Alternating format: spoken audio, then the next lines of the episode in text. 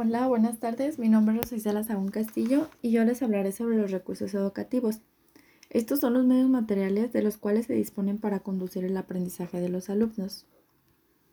Encontramos los recursos educativos tradicionales, los recursos didácticos multimedia y los recursos digitales. Dentro de los recursos educativos tradicionales se encuentran los impresos, los auditivos, los visuales y los audiovisuales. En los impresos se refieren a los trípticos, folletos, guía didáctica y libro didáctico. La finalidad de un, tríptico es mostrar de manera más sencilla, directa y resumida algún tipo de información. En el folleto, eh, el objetivo es ofrecer información sobre un determinado producto o servicio, pero también se puede emplear para dar a conocer promociones, ofertas especiales, eventos destacados o novedades. En este existen cuatro tipos de folletos, que son las hojas volantes, los dípticos, trípticos, cuadrípticos y polípticos.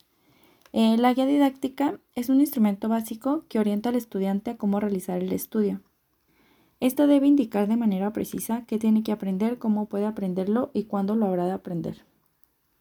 El libro didáctico es un material escrito el cual promueve aprendizajes específicos y por lo general es utilizado con fines de enseñanza. Los libros didácticos suelen utilizarse dentro de los ambientes educativos con el objetivo de que sus lectores adquieran conceptos, habilidades, actitudes y destrezas.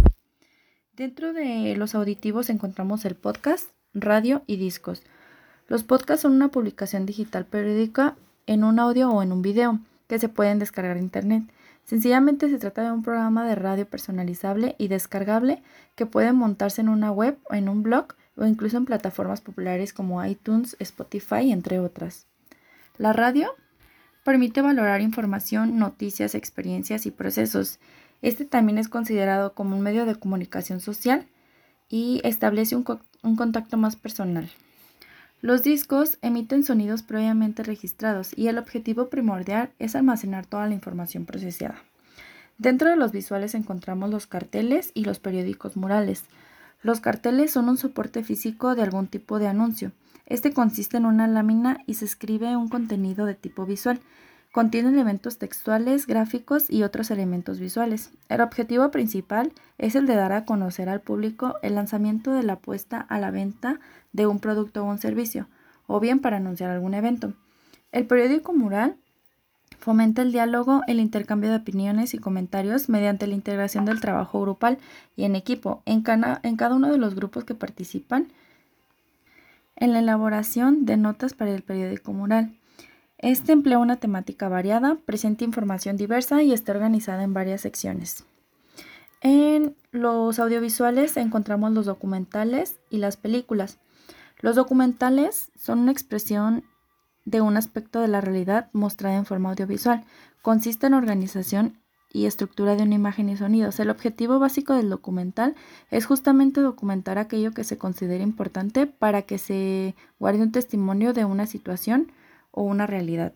Las películas son imágenes fotográficas o de cine que se proyectan en una pantalla de forma consecutiva en rápida sucesión y crea una ilusión óptica. Eh, dentro de los recursos didácticos multimedia encontramos los programas con práctica y ejercitación. Estos son programas que pretenden reforzar las fases de aplicación y retroalimentación presentes en los procesos instructivos. En este tipo de programas se requiere que la alumnada haya adquirido previamente una serie de conceptos y destrezas. En los programas tutoriales presentan información como un libro dirige y tutoriza el trabajo de los alumnos. El objetivo del mismo es que a partir de una información y mediante la realización de ciertas actividades previstas de antemano los estudiantes sean capaces de desarrollar habilidades y aprendan o refuercen sus conocimientos. En los programas simuladores, el objetivo es crear una simulación de un modelo abstracto de un determinado sistema. Las simulaciones por computadora se han convertido en una parte relevante y útil de los modelos matemáticos. Los programas de juego son creados para el entretenimiento en general y basado en la interacción entre una o varias personas. Eh, los programas de comunicación multimedia se refieren a aquello que se utiliza a varios medios de manera simultánea en la transmisión de información. El concepto se aplica a objetos y sistemas que apelan a múltiples medios físicos. En los recursos digitales encontramos las iniciativas de acceso abierto. Este se refiere a la disponibilidad gratuita en Internet público que permite a cualquier usuario leer, descargar, copiar y distribuir información. Las Learning Managers System son el sistema de gestión de aprendizaje online. Este desarrolla un entorno virtual al que accedemos gracias a una conexión Internet, en el cual podemos aprender y formarnos. El movimiento OpenX permite el libre acceso de los recursos digitales derivado de la producción científica o académica sin barrera económica o restricciones derivadas. Las licencias Creative Commons son una herramienta legal de carácter gratuito que permiten a los usuarios usar obras protegidas por derecho de autor sin solicitar el permiso del autor de la obra. En las redes sociales encontramos el Twitter, Facebook, blogs, wikis y WhatsApp. Todas estas redes sociales nos permiten elegir con quién relacionarse, eh, contienen informaciones confiables, son gratuitas, permiten una comunicación a cualquier hora momento, puesto que ya son gratuitas casi en todas las telefonías. Se puede ver las opiniones de las demás personas y tu información puede llegar a más personas también.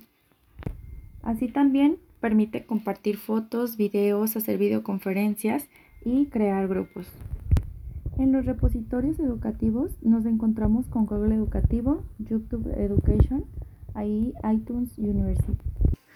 Google Educativo se especifica en encontrar artículos, tesis, resúmenes, libros, manuales, estudios científicos, editoriales y sociedades profesionales. Este nos permite encontrar una información muy amplia. Eh, YouTube Education es motivante para los alumnos y puedes crear videos y aprender a través de los videos. iTunes University es gratuito y ofrece cursos y los puedes tomar en cualquier momento. Es muy útil y fácil de utilizar. Este también ofrece conferencias, videos y archivos PDFs o libros. Espero la información mencionada sea útil para tus aprendizajes y te haya gustado el video. Gracias.